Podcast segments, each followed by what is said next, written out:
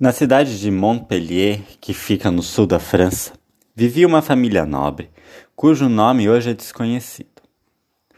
O último fidalgo descendente dessa família estava preocupado com a extinção de sua linhagem, pois ele não tinha filhos. Muitas vezes, em suas orações, pedia a Deus que lhe desse um. E de fato, depois de muitos anos de espera, a esposa deu à luz um menino. Ele lhe deu o nome de Roque. A alegria foi grande.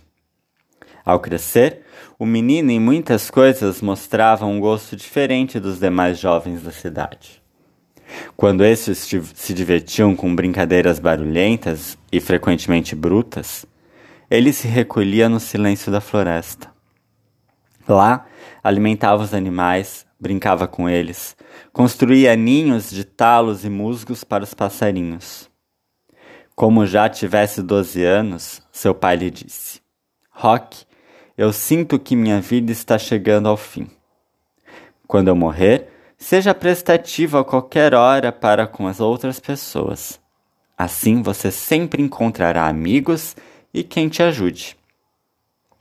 Tempos depois, seu pai morreu e sua mãe não tardou em segui-lo. Agora Rock estava órfão. Primeiro, viveu durante três anos com seus parentes. Cada vez mais, porém, uma estranha inquietação tomava conta do jovem. Ele cedeu aos parentes a casa e as terras e saiu pelo mundo. Apesar da pouca idade, os relatos sobre a vida e a atuação de Cristo o marcaram profundamente. Ele tinha sabido que o apóstolo Pedro, discípulo do Senhor, estava enterrado em Roma e se propôs a procurar sua sepultura. Mal completados 15 anos, ele começou a peregrinação. Em segredo, desejava. Ah, se eu pudesse encontrar um mestre como o de Pedro. Decidido a servir e ajudar durante a peregrinação, deixou sua pátria.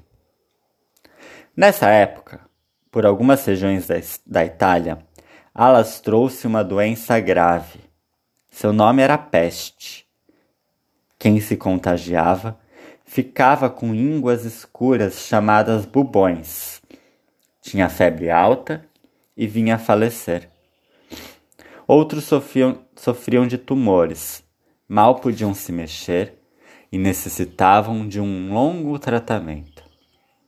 Essa doença era muito contagiosa e em poucos dias infestava cidades inteiras e regiões. Muitas vezes, os sobreviventes tinham dificuldade em enterrar todos os mortos.